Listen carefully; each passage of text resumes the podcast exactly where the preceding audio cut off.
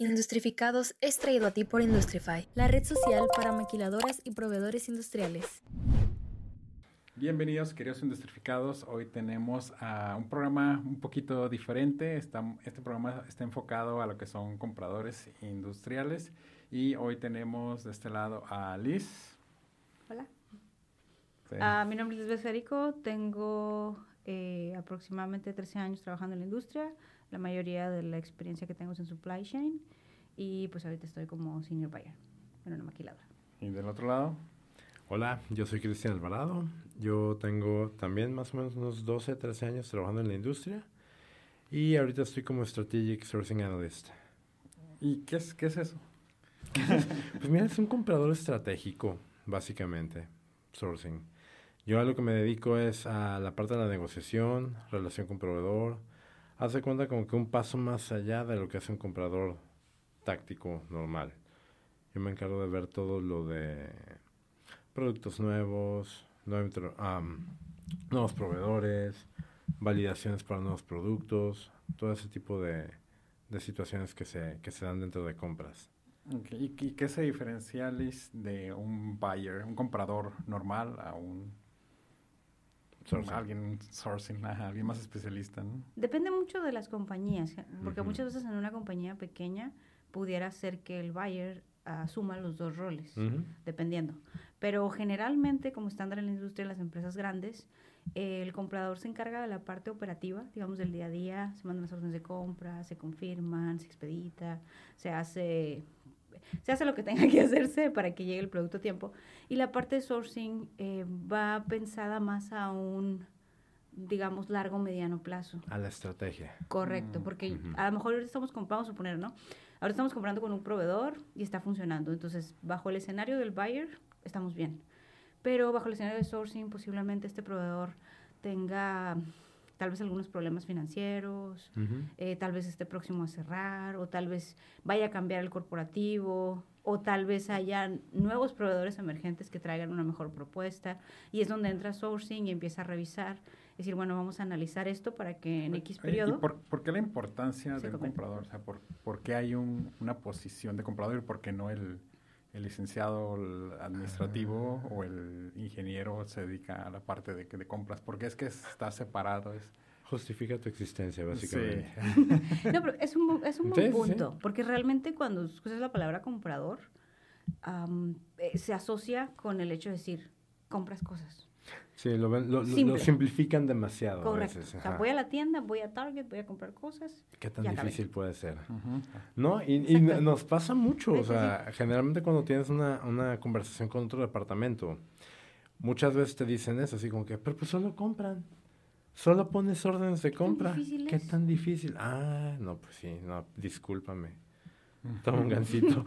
Yo te veo en el teléfono sentado, no te estresas, siendo que eh, ¿Por qué? Porque hace un tiempo, recuerdo que me dijo un, maestro, de hecho, recientemente falleció, el profesor Jauregui, no sé si lo llegaron a conocer, el tecnológico de Tijuana, y él decía, en las empresas tienes, para que una empresa realmente prospere y crezca, tienes que cuidar tres fugas de capital.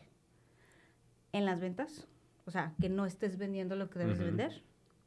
En las fugas, que tengas, que haya personas que a lo mejor estén robando o haciendo uso ilícito de tu equipo, de tus instalaciones y en las compras. ¿Por qué? Porque si tú estás comprando a un precio demasiado caro o estás, incluso si estás comprando algo que a lo mejor tú dices, ah, ok, ahorita ya lo compré, ya salí del paso, pero en, no sé, dos meses, compraste un producto que salió del mercado, ahí te quiero ver diciéndole a tu cliente, híjole, era así, pero ya no. Entonces realmente no, no es sostenible. Ah, se puede hacer, o sea, digamos que pudiera hacerlo cualquiera, desde un punto de vista muy simple, sí, pero ¿qué tan rentable es? Es que, mira, lo podemos ver desde, El departamento de compras puede ser desde un lado muy sencillo, muy transaccional. O sea, vilmente verlo como la acción de comprar. Eso viene siendo un departamento muy transaccional y en el que su negociación se basa en un bill regateo.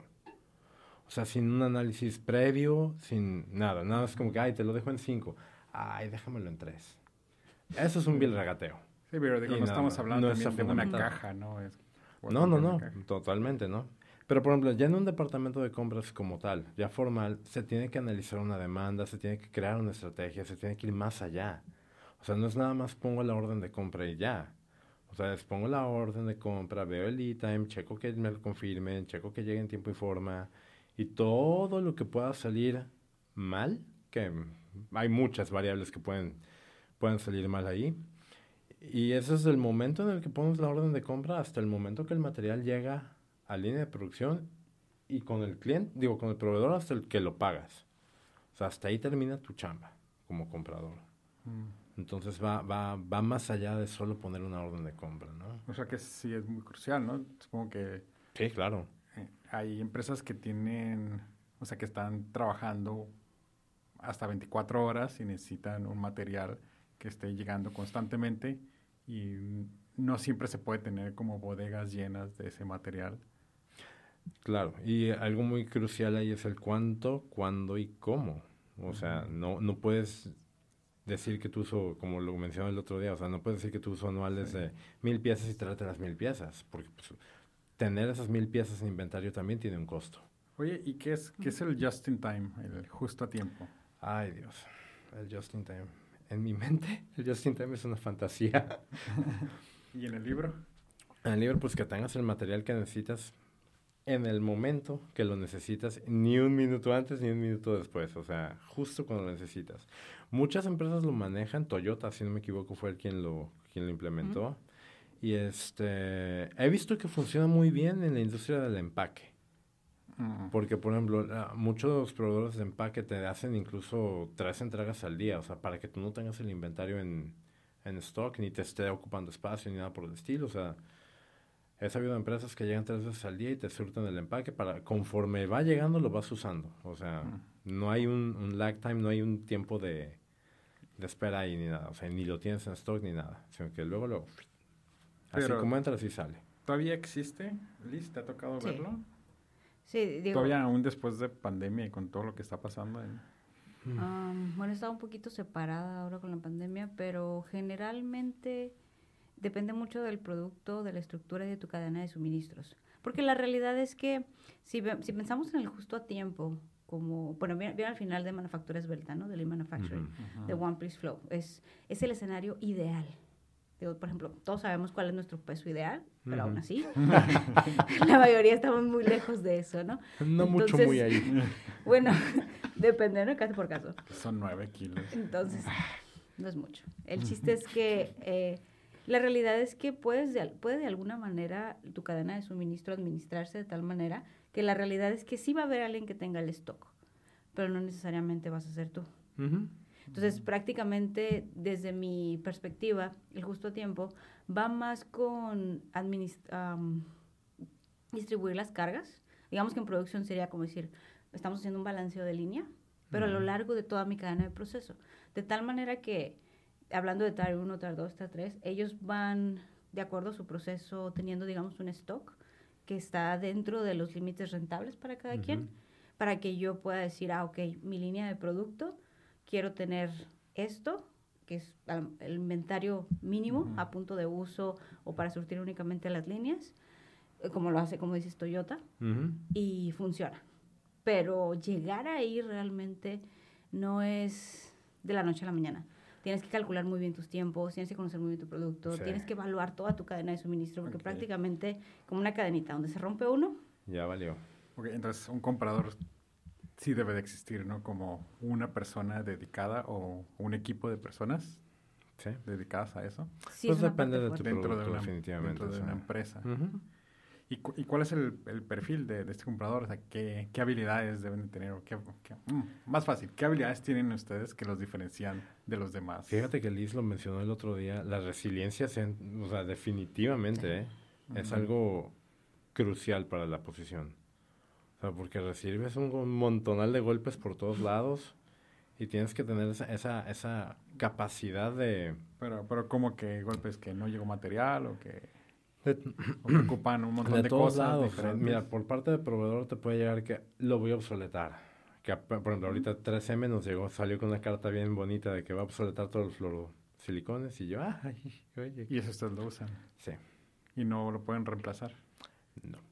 No tan fácilmente. O sea, sí se puede reemplazar, pero no es algo que de la noche a la mañana, ah, y aquí ya. Ya está validado. No, o sea, para nada. O sea, sí va a tomar tiempo y va a ser algo complicado, ¿no? Pero pues, Mm, viajes del oficio, ¿no? Puede ser una, por ejemplo, una notificación como esa, sí, o sea, es un golpe, ¿no? Porque pues tienes que ver dónde lo usas, cuánto usas, cómo te va a impactar, tienes que hacer todo tu pronóstico de todo, todos lo- lo- los escenarios que se te pueden presentar, ¿no? Y de, de cuándo se va a presentar, qué es lo que puedes hacer para mitigarlo, todo eso tienes que prepararlo, ¿no? Y son cosas que te salen de la nada, o sea, muchas veces ni agua va, o sea, de repente, Ajá. ay, Y tienes que apagar los fuegos. ¿no? Exactamente, ¿no? Y este, un rechazo de calidad, 20 mil cosas te pueden pasar. Y en la parte técnica, ¿qué es lo que necesitan saber? ¿Hay regula- hay regulaciones? ¿Hay este tiempos? ¿Hay tratados internacionales, leyes? O, o hasta dónde llega o debe de llegar el conocimiento de un comprador? Es un buen punto porque realmente se define de acuerdo al tipo de producto. Entonces, no necesitas, yo diría que es algo similar a, a lo que escuché alguna vez, ¿no? Un, un ingeniero no tiene que saber de memoria el libro, pero tiene que saber dónde buscar. Entonces, el comprador debe tener nociones de su producto, nociones de las regulaciones y saber a dónde tiene que ir, con quién tiene que ir y qué tiene que hacer. Más que nada es eso. O sea, conocer, un- tener un amplio conocimiento del producto y no, y no a un grado de que, ay, yo lo voy a diseñar, ni mucho menos. Claro. Simplemente, como dices, saber qué preguntas hacer, saber a quién hacerle esas preguntas y pues rodearte de la gente adecuada, o sea, para poder salir adelante. Y yo siento que una característica, o bueno, una, una- un rasgo de personalidad que todo comprador debe tener es la capacidad de análisis. Porque es mucha información la que tenemos que analizar todo el tiempo, o sea, desde la demanda, desde las capacidades de un proveedor, todo ese tipo de situaciones requieren un análisis. No puedes simplemente implementar así porque sí ni hacer una estrategia de compras porque hoy se me antojó que le voy a comprar a este proveedor. O sea, tienes que analizar toda la información disponible y ya basado en eso hacer una estrategia. O basado en eso hacer tu planeación de, de, de compras. Ok, ¿y cuántos tipos de compradores existen? Adelante. ¿O existen diferentes tipos de No, sí, existen diferentes tipos de compradores, ¿no? O sea, como mencionamos, están, estamos los sourcing, están los tácticos, están los operativos, están... ah, Es que básicamente cada empresa los, los, Sí, O sea, el los que llama compra el papel de baño no es el mismo que compra la máquina de, Pudiera ser que sí. de extrucción. Eh, de- Depende de la industria, depende de la Sí. empresa, ¿no? Pero, por ejemplo, generalmente cosas tipo papel de baño, tipo pintura para la pared o, no sé, el aceite que usan en las maquinarias, ¿no? Ese tipo de compras que son este, consumibles generalmente están a cargo del departamento de MRO, de indirectos. Indirectos, o sea, todo aquel material que no está dentro del bill de materiales. Entonces, ellos son los que generalmente están... El, el departamento de MRO es el que generalmente se encarga de el, todo el bill de materiales es lo que se ocupa para Es tu producir. receta. Es la materia prima que Ajá. se usa para producir, ¿no? Ándale, todo Ok. producto, todo finish good, todo... um, ay, qué pocho. todo Producto producto terminado. producto Ujú. terminado, exactamente, tiene un bill de materiales, que básicamente es la receta, o sea, todos los, los ingredientes que lleva. Ok, ok. De hecho, me, regresándome un poquito a lo, a lo que estabas preguntando hace rato sobre las competencias, sucede algo interesante en el área de compras. Realmente no es, ah, por ejemplo, cuando hablas de ingeniería, eh, te van a pedir que seas ingeniero. Si hablas de Sí. producción, te van a pedir un título de ingeniería. Es, es casi, casi mandatorio y si ves los perfiles de los egresados, son muy específicos. En el caso de compras, no. Es un área relativamente noble. Por ejemplo, yo en lo personal he trabajado con contadores, abogados, licenciado en empresas, licenciado en negocios, diferentes tipos de ingeniería. De alguna manera, las competencias del comprador son, podría decir que más importantes que la carrera. Como Ujú. mencionaba, eh, la resiliencia, la inteligencia emocional, el pensamiento crítico, el poder resolver problemas, porque tienes esta falsa ilusión de control. Mm. ¿Haces análisis y mitigas riesgo? Sí. Pero puedes hacer un panorama lleno de ifs y un mapa mental muy estructurado y algo va a salir mal. Ujú. Algo que no estaba planeado va a suceder. Eso que no contemplaste. Una palabra, por ejemplo, COVID. No, ah, claro. Eso no está contemplado. No creo que nadie haya hecho un análisis de riesgo considerando que iba a pasar todo lo que sucedió los tres años anteriores, ¿no? Sí, entonces, entonces la posición es versátil, ¿no? O sea, acepta todo tipo de personas. No, y mira, más que nada también, o sea, como dices, es muy noble en el sentido que prácticamente cualquier carrera puede tener un comprador, porque igual no todos los compradores van a tener el mismo perfil. Por ejemplo, para cierto tipo de proveedores necesitas un comprador muy enérgico. Incluso que raye en casi casi parezca agresivo, aunque no sea agresivo, ¿no? Pero muy enérgico, ¿no? Pero hay proveedores a los que eso no funciona.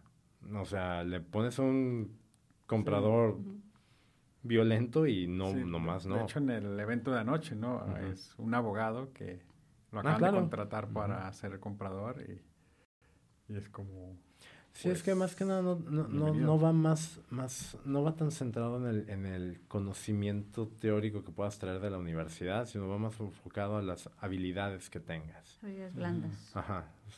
Y, por ejemplo, un comprador de una empresa médica se traslada a una empresa metalmecánica o a una empresa, este, no sé, de, de reciclaje.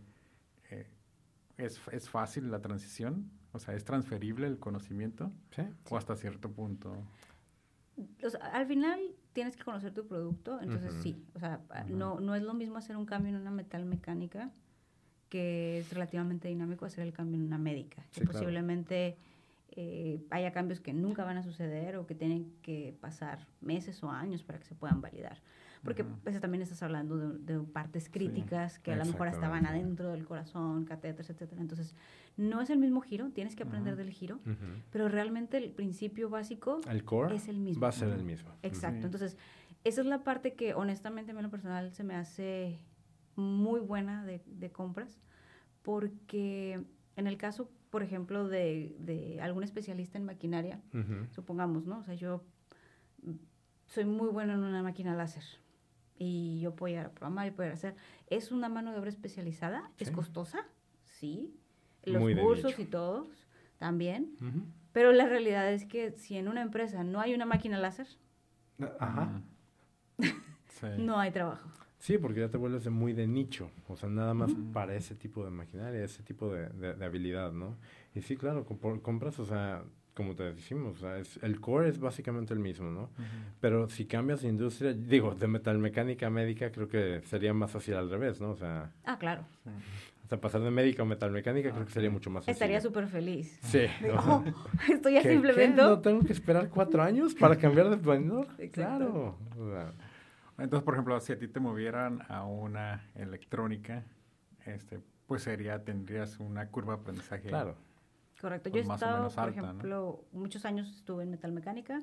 De ahí eh, me movía, pues no podría clasificarla como textil, porque realmente lo que se hacían eran muestrarios decorativos, mm. que son, incluso en lo personal, hasta que trabajé ahí no sabía que existía una industria de esto. Yo creí que, que se hacían en la misma empresa, hacía sus propios books, ¿no? Pero, por ejemplo, cuando vas a Home Depot eh, en Estados Unidos, que ves que tienen para persianas, para cortinas y todo eso es pues, básicamente una industria de, de, eso, entonces no tiene nada que ver con la metalmecánica. Tenían mm. obviamente otros retos. y ahorita, Correcto. Y ahorita estoy en la textil, que sí no tiene nada que ver con la mecánica. Entonces, e, incluso yo al inicio, ¿no? cuando empecé a trabajar en el trabajo donde estoy actualmente, sí dije, uno de los, uno de los puntos es que la verdad, o sea, soy honesta, no sé nada de la textil. Hace muchos años eh, trabajé con Kevlar, pero de la industria no sé. Y, e incluso me llamó la atención porque eh, me decía uno de los gerentes, eso no es importante. A mí me importa esto, esto, esto, esto. Porque al final puedes aprender. Y después de, ahorita tengo eh, tres años en mi trabajo actual, he aprendido muchas cosas, pero es un mundo todavía lo que falta por aprender, pero es suficiente para desarrollar la función. Y, y por ejemplo, ustedes tienen, entran a una empresa y tienen un guía o alguien que les dice, por aquí es, así se hacen las cosas de, de esta manera ese guía usualmente es, el, es un comprador, ya este senior, o es el administrador, o cómo es que pasa esa, esa transición o esa adaptación cuando entra en una empresa. Ah, esa es toda tuya. Depende de la empresa. Depende mucho de la empresa. Depende de la empresa, correcto. Generalmente en una, en una empresa estructurada, muy posiblemente eh, vas a tener un, un, manual, vas a tener tal vez alguien de, de tu mismo nivel o tal vez pueda ser tu supervisor. Dependería mucho si te reportas con un supervisor de materiales, un supervisor de compras, un gerente de compras, etcétera. Si vas más direccionado a una empresa en crecimiento, es muy posible que tú seas esa persona que viene a dar la estructura. Correcto. Digo, yo lo personal he trabajado en tres empresas en crecimiento y sí, los retos son, son muy, muy diferentes. Porque cuando llegas a una empresa que ya está estructurada, tú llegas a aprender. Sus procedimientos y todo el rollo. Aportas, pero realmente es poco lo que puedes hacer en cambios, ¿no? Pero cuando la empresa está en crecimiento, pues eh, es el back to basics. A ver ¿qué, qué tenemos, qué podemos hacer con lo que tenemos, cómo vamos construyendo, cómo vamos aprendiendo. Entonces, afortunadamente, porque si soy honesta, muchas veces le huimos a, las empresas en crecimiento, pero son en las que aprendes más. Mm. Sí, definitivamente. Porque vas creando tú el camino, ¿no? Y ahí te topas con todos esos supuestos que pensaste que nunca te ibas a topar, ahí te topas con ellos.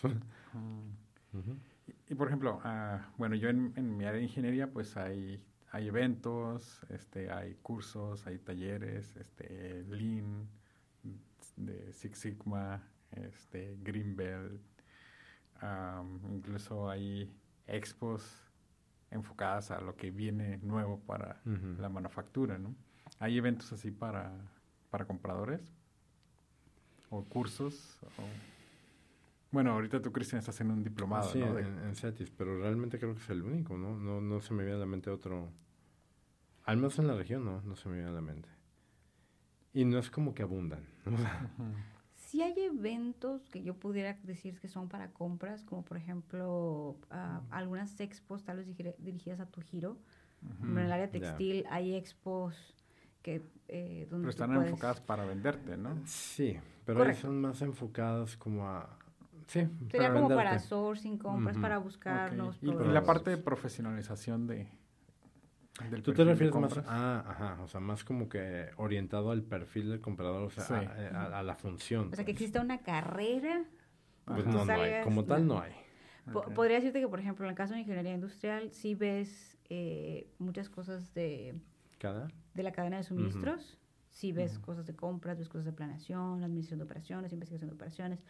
Pero, por ejemplo, en el caso de la carrera de ingeniería industrial, la realidad es que, bueno, también estoy hablando de la carrera, una retícula de hace 13 años, ¿no? Obviamente ahorita ya, ya había haber evolucionado. Pero básicamente lo que hace la carrera es que te da un abanico y te dice, ok, la industria necesita todo esto. Y ves un poco de cada cosa. Entonces, ya cuando tú sales de la carrera es cuando dices, ah, ok, a mí me latió calidad, a mí me latió manufactura, yo ya me voy a agarrar un camino por aquí. Pero en realidad no es una ingeniería especializada. Ahora, sé que ya hay carreras como la nanotecnología automotriz que ya van. Sí, porque ya hasta import y export existe, ¿no? Como, como carrera. Ah, sí. sí, pues sería la uh, licenciada en comercio exterior, era hace unos años, pero creo que no sé si ya ahorita esté eh, dirigida a un ramo. que ya no sé, la verdad. y aparte con todas las regulaciones que se han puesto últimamente. Sí, por ejemplo, digo, yo de profesión soy licenciado en comercio internacional y aduanas, ¿no? Pero realmente llevo años sin, sin ejercer. Pero muchos de esos conocimientos sí te ayudaron en... Bueno, Vamos a decir que sí. No, no, no. O, sea, no es totalmente ajeno a. Dios, sí tenemos bastante que ver con import pero no te voy a decir, ay, sí, claro, o sea, no. Tanto así no. O sea, sí te sirve de algo, pero no es como que hay gracias a eso. Ah, pero es, una realidad. Es, El caso de, ese tipo, de, de esa carrera, por ejemplo, y tienes que estarte actualizando. Claro, porque cada seis meses hay una actualización, cada año sale la ley aduanera, entonces oh. ya hay actualizaciones. Entonces ahorita lo que yo vi ya fue. Ya, fue, o sea, ya. Por ejemplo, a mí me tocó, bueno, cuando estaba en la metalmecánica, cuando entró esta famosa ley de Trump 232, si no me equivoco, era. O sea, todos los permisos que tenías. Ah, sí. Bye. Bye. ¿Por qué? Porque se, empezaron a meter un montón de regulaciones al acero porque entró esta política proteccionista de quiero que compres en Estados Unidos. Y a muchas empresas las obligó a buscar en Estados Unidos. Y lo, lo, más injusto de eso es que hay producto que ni siquiera existe en Estados Unidos. ¿no? Sí, como que eh, no fue muy bien pensada esa. Entonces, por ejemplo, a mí, a mí, me sucedió en ese entonces que mi jefe, o sea, se jalaba los cabellos y decía, ¿Y de ¿cómo dónde es lo voy a sacar? O posible sea, que no lo podamos cruzar? Teníamos el permiso, da, da, da, queriendo asesinar a la DIN por experiencia. Sí, y las empresas, Cambió la regulación. y las empresas americanas supongo que también chillando porque... Sí, les pues es que te, te, te, te mueve Les todo. pegó, o sea, les pegó también porque al momento que eh, tú subes el costo de la materia prima, hay que considerar que la maquiladora aquí trabaja con insumos y todo va a Estados Unidos, es el cliente final. Entonces, al subir la materia prima, pues también está subiendo el producto terminado de tus mismos clientes. Entonces, sí, sí causó, obviamente, impacto porque es, oye, está bien, ¿no? Voy a hacer que me compres más en esta industria, pero esta industria va a vender menos. ¿Y qué hicieron ¿Cómo ustedes? vamos a compensar? partir de eso? En- cuando, cuando sucedió eso, pues que, que es como decimos, ¿no? Es una parte de los problemas que, que no están, que nunca se mitigaron. Bueno, en, nuestro caso trabajábamos con una, eh, una máquina láser, entonces necesitábamos hojas de, sin mal no recuerdan, como 60 pulgadas, ¿no? Entonces no teníamos permiso para la hoja. Pero curiosamente, al hacer toda esta regulación, resulta que teníamos permiso para solera. Entonces, a- agarrar el HS Code o la fracción arancelaria, a ver, ¿hasta qué medida es una solera? No, pues hasta 8 la libramos. Ok, tenemos Pues una pieza así. crítica. Exacto, era, afortunadamente era una base de 6 y 7 pulgadas y fue, pues ajustamos la máquina y te la traes. ¿Era Sí. eficiente? Ahí sale la creatividad. No era lo más eficiente, pero era mucho mejor que perder contratos. ¿Por qué? Mm. Porque nos íbamos a tardar a lo mejor seis semanas de una producción de cuatro, pero no íbamos a parar, porque los permisos, justamente como esta regla llega sacada de la nada, pues mm, muchos ni siquiera sabíamos cómo tramitar el permiso Ajá. y todos los permisos estaba de vete a la fila porque hay 100 empresas antes que tú que también quieren ese permiso, que lo tramitaron primero, o que resulta que son OEA, o que son, si no me equivoco, en el caso del IMEX puede ser clasificación A, AA y AAA. Ujú. Bueno, el chiste es que básicamente no era, eh, iban a pasar meses para que lo tuvieras. Y creo que fue más o menos lo que sucedió, como tres meses Oye, sufriendo. y parece que les gusta, ¿no? Ustedes... esto. ¿Sufrir? Parecía, la verdad. No, sí, la verdad sí, sí me gusta. Sí, o sea, porque o sea, son problemas complejos que, que van saliendo y son nuevos problemas, ¿no? O sea, no es como que, ah, vamos a consultar el libro a ver qué dice en este No, tipo no, de no, siempre es, siempre es como que una lluvia de ideas, o así como que, ¿y qué se te ocurre? ¿Y qué hacemos, no? O sea, ¿y ahora qué? Sí es un reto, y digo, ya cuando lo platicas como experiencia, pues todo tranquilo y, ¿Y, y todo cuál es como la, la parte, el, el beneficio emocional que, que tienen? Para allá iba, el, el- hecho de que tengas un... am, cuando tienes un reto que en ese momento es complicado, frustrante, que no puedes resolver, la satisfacción de resolverlo, Ah, podría eh. decir que es directamente proporcional a qué tan complicado es. O sea, mientras más difícil el reto, de alguna manera la satisfacción es mayor. Por ejemplo, si, si platicas con un corredor y dices, corrí mis primeros 5 kilómetros, uff. Pero de repente dices, corrí 10, corrí un medio maratón, Ujú. corrí un maratón. Eh, es la misma, no voy a decir- bueno, es una satisfacción muy similar, pero de alguna manera vas eh, como desbloqueando niveles y aprendiendo cosas Ok. nuevas. Y, se te, y te quedas con mucho de lo que aprendes en todo sentido Sí, claro. relaciones, eh, bases, todo suma. Ok, entonces es como, ajá, como, como llegar a milestones. Sí, lo hacer, básicamente Lo logré. son Un videojuego, vas desbloqueando niveles. Ajá. Es que te Sí, porque, ah, por eso. Exacto. es la mejor parte. No, pero aparte, o sea, como dices, vas aprendiendo sobre la marcha, ¿no? O sea, como que te van saliendo nuevos retos y como que, bueno, ¿y ahora cómo le hago, no?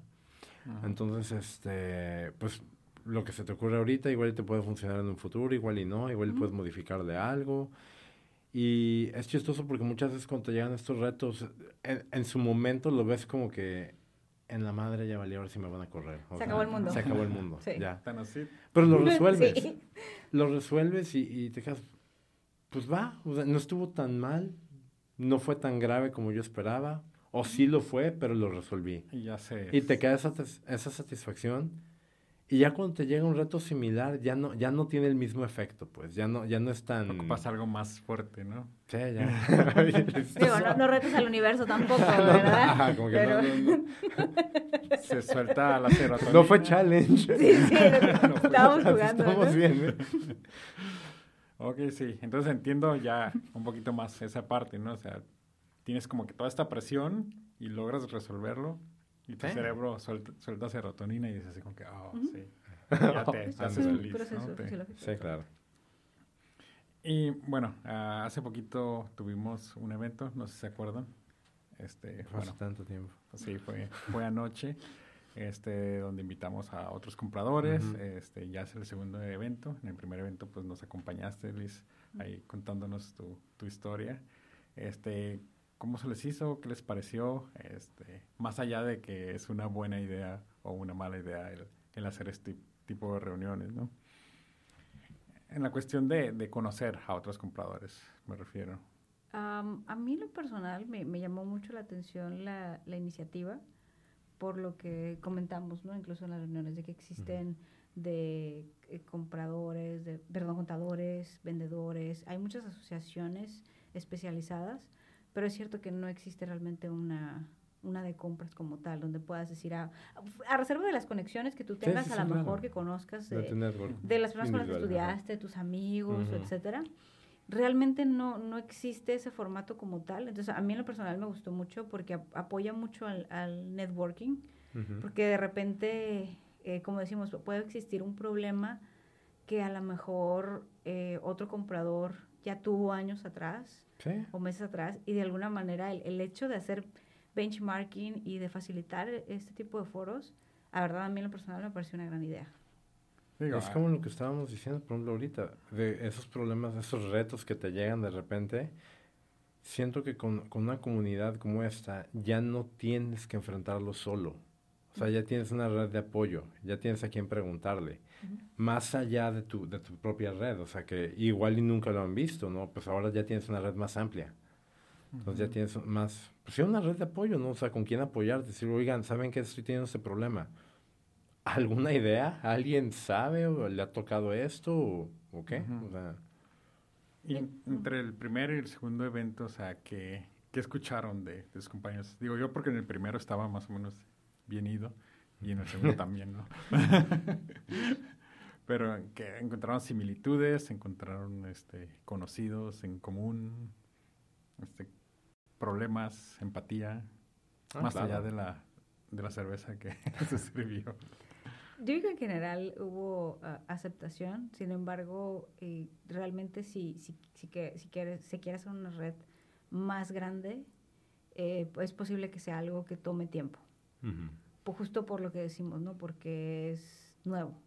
Ahora con redes sociales y todo, de alguna, de alguna manera es más fácil conectar, pero de todas maneras, el, el hecho de que no exista la interacción persona a persona también es un tanto, no sé si llamarlo extraño, pero si alguien llega y te pregunta, hola, ¿cómo estás? Y jamás en la vida lo has visto y no sabes quién es, sí te quedas como, No, y, y más que nada, como, como hemos dicho en varias ocasiones, o sea, es una profesión, una, una, pues sí, una profesión que trabajamos mucho en silos. O sea, rara vez convives con un comprador de otra empresa. O bueno, yo no... con un mundo de vendedores, eso sí. Ah, con vendedores, mil. Pero compradores de otra empresa, no. No. O sea, no realmente. A menos que conozcas a alguien en la otra empresa, no, no. ¿Y es por la cuestión logística o es porque no se los topan o, Pues es que no, hay dónde. O sea, O no, el- no hay, no hay como que un espacio o- o, o la algo- estructura simplemente no te lo permite, la, la estructura organizacional? También. Porque, por ejemplo, en un evento, pues supongo que estás tan acosado por... Pero es que volvemos al que- punto. Para, para compradores realmente no hay eventos. Mm, Y por ejemplo, muchos de los eventos que hay en la industria van enfocados al ingeniero. O sea, que de repente van los compradores y sí, porque aunque el ingeniero quiera, el comprador tiene que dar su punto de vista, ¿no? O sea, el comprador también tiene que ver la parte comercial, ¿no? Pero, por ejemplo, este, muchos de esos eventos están muy enfocados a ingenieros. O sea, a venderle la idea al ingeniero, al que diseña el producto, de venderle, "Uy, oye, usa esto, oye, tal máquina". maquinaria, bla, bla, bla, todo eso, ¿no? Realmente no va tan enfocado al comprador. va más hacia el ingeniero. O sea, nosotros ahí de rebote, ¿no? Sí, fíjate que hace poquito escuché algo, decían, realmente el comprador, esto lo dijo un vendedor, ¿no? El comprador realmente no compra, no es el que compra, bueno, en la experiencia de él, ¿no? Y él lo que se dedicaba a hacer era buscar en la empresa quién era la persona que tomaba la decisión para pasarle la orden al comprador y que el, mm. comprador hiciera el trámite. O sea, sí y no. Porque si bien, sí, o sea, tienes razón, no somos dueños nosotros del diseño del producto, ni mucho menos, ni te voy a decir yo, yo, Cristian, no te voy a decir, hey, voy a comprar esta madera y no esta. Yo no tengo ese poder de decisión ni me puedo dar esas atribuciones. Lo que sí puedo hacer es decirte como que los pros y los contras de esta madera comparada con esta otra madera y comparada con esta otra, que en teoría tienen las mismas especificaciones. O sea que al menos a lo que yo puedo ver son iguales. Ya es tu trabajo en ingeniería decirme si sí o no funcionan. Y ahí tenemos que entrar en una negociación, negociación interna porque igual muchas veces ingenieros quieren el Ferrari de las maderas entonces, con que mi hijo, tus requerimientos de bocho. O sea, entiendo, todos queremos el Ferrari, pero tu presupuesto está aquí. O sea, bájale, ¿no? Entonces también tenemos que estar en ese estilo y afloje de... es verdad, a veces hay diseños que se hacen en las nubes. Sí, están sobradísimas las con, con materiales que no existen, que no son comerciales. Entonces, ah, casi, casi, o sea, y tú, pero de burro te sirve, o sea. Sí, de hecho, ah, platicaba hace unos años con una persona que tiene más de 30 años en la industria, metal mecánica precisamente, ¿no? Entonces hablábamos de, bueno, este material es este, este es este, y me explicaba muchas cosas, y, y llegó un punto donde le digo, bueno, pero si esto no es estándar, ¿por qué se ponen los diseños, no? Y, me, me hizo muy chistoso que decía él, dice, mira, después de 30 años lo que he aprendido es que los diseñadores buscan la manera de hacerlo la vida más difícil. Esa es mi única conclusión. Porque la verdad no entiendo por qué. Entonces, sí, sí va algo enfocado por ahí. Eh, al final del día es cierto que nosotros pues, no tomamos todas las decisiones, pero sí ponemos toda la información sobre la mesa y se revisan todas las partes. La parte comercial, la parte de costo, la parte de logística, la parte de regulaciones. Entonces, si hay una persona que dice, no, pues yo quiero irme con esta persona porque ella va a tomar la decisión, pudiera ser que también en la empresa la función de comprador o esté llamada como comprador, pero tal vez es una persona que captura, que se que capturar órdenes, que también es muy válido, porque como dijimos, la función del comprador va más allá de poner una orden de compra en el sistema. Es más, si te fueras al, significado como tal de comprador, puedes decir, bueno, nosotros no compramos porque no pagamos nada. no, no, no hacemos una transacción como tal. Exacto, no, es, no es mi dinero, pero bueno, lo cuidamos yo creo que más que nuestro propio dinero, porque a lo mejor con, tus ah, hábitos de compra si dices, nah, para ese trabajo, ¿no? Su vida solo hay una. Pero en el caso de la empresa es totalmente diferente, ¿no? Se hace un análisis, como dices, para tomar la mejor decisión. Mm. Sí, fíjate, el otro día le estaba diciendo a Cristian, es que un, vendedor lo despiden de una empresa, o bueno, termina relaciones con una empresa, y, y puede seguir siendo vendedor, ¿no? Puede salir y, vender y cualquier curso hasta pero un comprador, o sea, termina sus relaciones laborales y, pues digo, se puede ir al de shopping, pero pues no es una profesión, ¿no? El, comprar. Bueno, sí hay gente que se dedica a hacer tus compras ¿Sí? Personal shoppers. Sí, de hecho. Pero sí, el, el, yo creo que algo, ah, algo muy bueno la, la parte de los vendedores en general es que no necesariamente es solo, vaya, Debería como una buena característica porque, por ejemplo, cuando tú vas a, a buscar un trabajo, pues vendes tu trabajo. Entonces, de alguna manera, todos necesitamos herramientas de ventas. Sí, claro. Para vender una idea, para cerrar un contrato, para conseguir un trabajo, etcétera. Eh, ya, ya está muy enfocado a, bueno, ellos tienen la última parte, que es la que se factura, que es la que da dinero a todos, ¿no? Pero la realidad es que las ventas eh, es lo que hace que tengamos trabajo todos. Eh, el de compras, el de ingeniería, el de producción, absolutamente todos. Pero no siempre lo vemos en conjunto. Generalmente nos limitamos a ver como este es mi pedacito de pastel y no mi función en el resto de. y, también, digo, volviendo a lo de la parte del ingeniero y los diseños, eh, digo, hay que tomar en cuenta que todo esto es un negocio. Entonces, a final de cuentas, tiene que ser rentable. Entonces, si tu producto, por muy bien diseñado que esté y lo que gustes y mandes, no es rentable, o sea, está perfecto, precioso, pero está carísimo. Entonces, te estás sacando del mercado tú solito. Entonces, ¿de qué me sirve tener un excelente producto wow que nadie va a comprar? O déjalo carísimo. Muchas veces puedes agarrar lo que no es manufacturable, no es amigable. Entonces, tu tiempo de proceso es tan largo que tus clientes simplemente no van a esperar. Hmm. Entonces, de nada te sirve. O sea, si no lo puedes vender. Y eso pues se maneja, o sea, debería ser entre diseño, ventas, ingeniería, compras. Y es que muchas veces no están involucrados todos los que deben estar involucrados en la nueva introducción de productos. Que esa es otra cosa también, o sea, bueno, aquí el anecdotario, ¿no? Pero sí, o sea, es que dentro de la introducción de nuevos productos siempre tienen que estar involucrados todos, o sea, ventas, mercadotecnia, compras, porque eh, también típico que ya van a lanzar el producto y ¿le avisaron a compras? no, no, ¿y de dónde van a sacar material para hacerlo? O sea, exactamente de dónde. Sí, fíjate, una vez estuve en una reunión eh, eran ingenieros y gerentes de ingeniería, y alguien invitó al de ventas. Este, una supervisora invitó al de ventas y ya vamos a empezar la reunión y uno de los gerentes vio al, al vendedor y dice, hey, ¿qué haces aquí? Me dice, oh, no, es que me invitaron. Dice, no, salte de aquí. con una sonrisa, ¿no?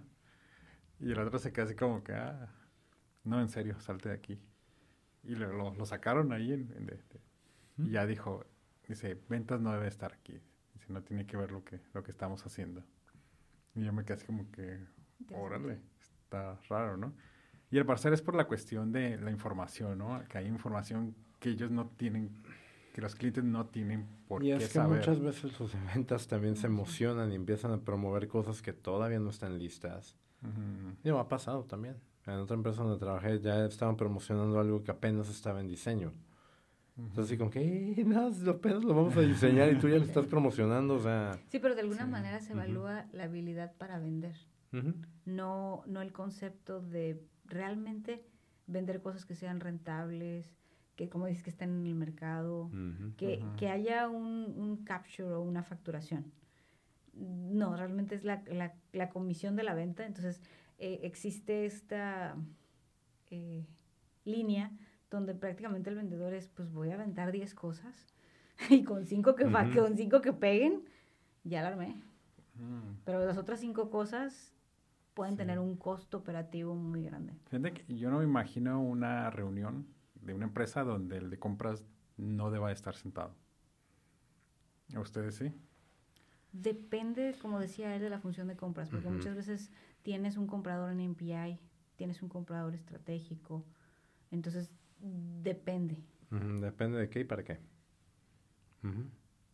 A veces esa función se puede absorber. Eh, algunas, depende de la industria. Puede ser que incluso eh, tengas al gerente de materiales o el supervisor de materiales en la junta, entonces te va a ver de manera global la parte de logística, la parte de almacén, la parte de compras, depende del, tamaño de la industria, a lo mejor también la de planeación. O sea, al final, yo diría que más que decir tener un, un comprador todo el tiempo, que el, debe departamento estar involucrado supply chain. Exacto. Sí.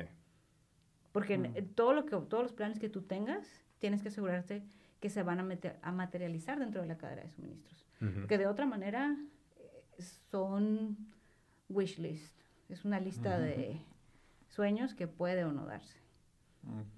Y ahorita, ¿qué les espera a los nuevos compradores que apenas van a ingresar? Anoche conocimos a uno, ¿no? Que que fue al evento porque no sabía qué show y fue como su primer contacto con, con el área de compras. Este, ¿Qué le recomendarían a ellos? Ay. Que se persinen. Primero que nada, encomiéndate a Dios. No, este, no, no, es que conozca bien el producto, que conozca muy bien qué es lo que va a hacer, que entienda sus funciones. O sea, con calma y que lo vaya viendo poco a poco, o sea, qué es lo que va a hacer y que entienda bien qué es lo que va a comprar, o sea, y sobre la marcha, pues digo, a ver cómo le va. ¿Pueden acercarse ellos a ustedes? Claro que sí. de que los encuentren es otra cosa, ¿no? Exactamente. que les conteste ya es distinto, ¿no? Pero el acercamiento, claro que lo pueden tener. No, no, no, claro que sí. En lo que pueda ayudar, claro que. ¿Tú, Liz? Con toda la disposición. sí, igual, igual. A lo largo de los años que tengo de experiencia, afortunadamente he conocido gente muy capaz, muy inteligente en la industria que me ha ayudado muchísimo. Entonces, de hecho, lo digo muy seguido. De alguna manera, para mí es como si tuviera una deuda con el universo y de repente ando ayudando, a veces hasta sin que lo pidan, ¿no? Es como que, oye, te recomiendo esto, te sugiero esto, porque eh, nos beneficia a todos, ¿no? Entonces, en lo personal, yo entré a compras sabiendo, digamos, parte de la teoría. Y aún así, como dije, ¿no? Como en el abanico ves poquitas cosas, realmente no, no conocía todo. Pero el hecho de que haya alguien que te, que te ayude, como dices, con tips, con consejos, puede hacer tu vida mucho más fácil. Entonces, si, si alguien puede, si un consejo, un tip le sirve a alguien, a una persona que le llegue, yo creo que estamos del otro lado. Ok, entonces voy a poner su número de WhatsApp aquí. no, este. ¿Dónde, podrían este, encontrarlos? Ustedes? LinkedIn. Yo creo que LinkedIn es la mejor plataforma para, para conectar, ¿no? Definitivamente. Entonces ahí les voy a poner el nombre. Claro que sí. ¿Algún este saludo, mensaje que quieran dar antes de, terminar? Mm, no, está todo bien. ok, pues... ¿Seguro? seguro, seguro. Estaba esperando un speech de cierre, por eso volteé. no, no, no, todo bien. no, pues yo diría nada más que, que es muy importante vernos como un todo, ¿no? Que al final cada quien o cada eh, departamento tiene una función específica, se contrató para algo, pero no vamos remando solos en un barco cada quien para su lado, ¿no? El éxito de las empresas grandes es justo eso, que haya un trabajo en equipo, que haya cohesión, que yo me preocupe por mi cliente interno, que mi cliente interno se preocupe por mí, porque al final lo que hacemos todos es cuidar de los clientes externos, que son los que pagan las facturas y que hacen que tengas un trabajo, ¿no? no me sirve de nada tener la razón todo el tiempo o, estar de repente de, la greña con alguien y empezar con este rollo de egos si el día de mañana no vamos a tener trabajo, ¿no? El, el, como digo, las empresas exitosas tienen equipos de alto rendimiento, entonces, en general, digo, como consejo, sí, sí creo que como profesionistas debemos empezar a voltear a ver cuál es nuestra función y cómo ayudamos a que exista el todo para mejorar.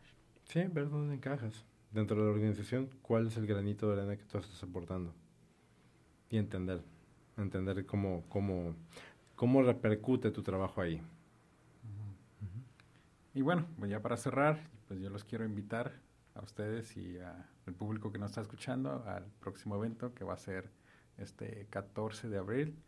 Si quieren saber más, ahí envíenos un mensaje por LinkedIn, WhatsApp, no, no es cierto, WhatsApp no, este, Instagram, Facebook y nos vemos para la próxima. Hasta luego. Gracias. Bye. Industrificados es traído a ti por Industrify, la red social para maquiladoras y proveedores industriales.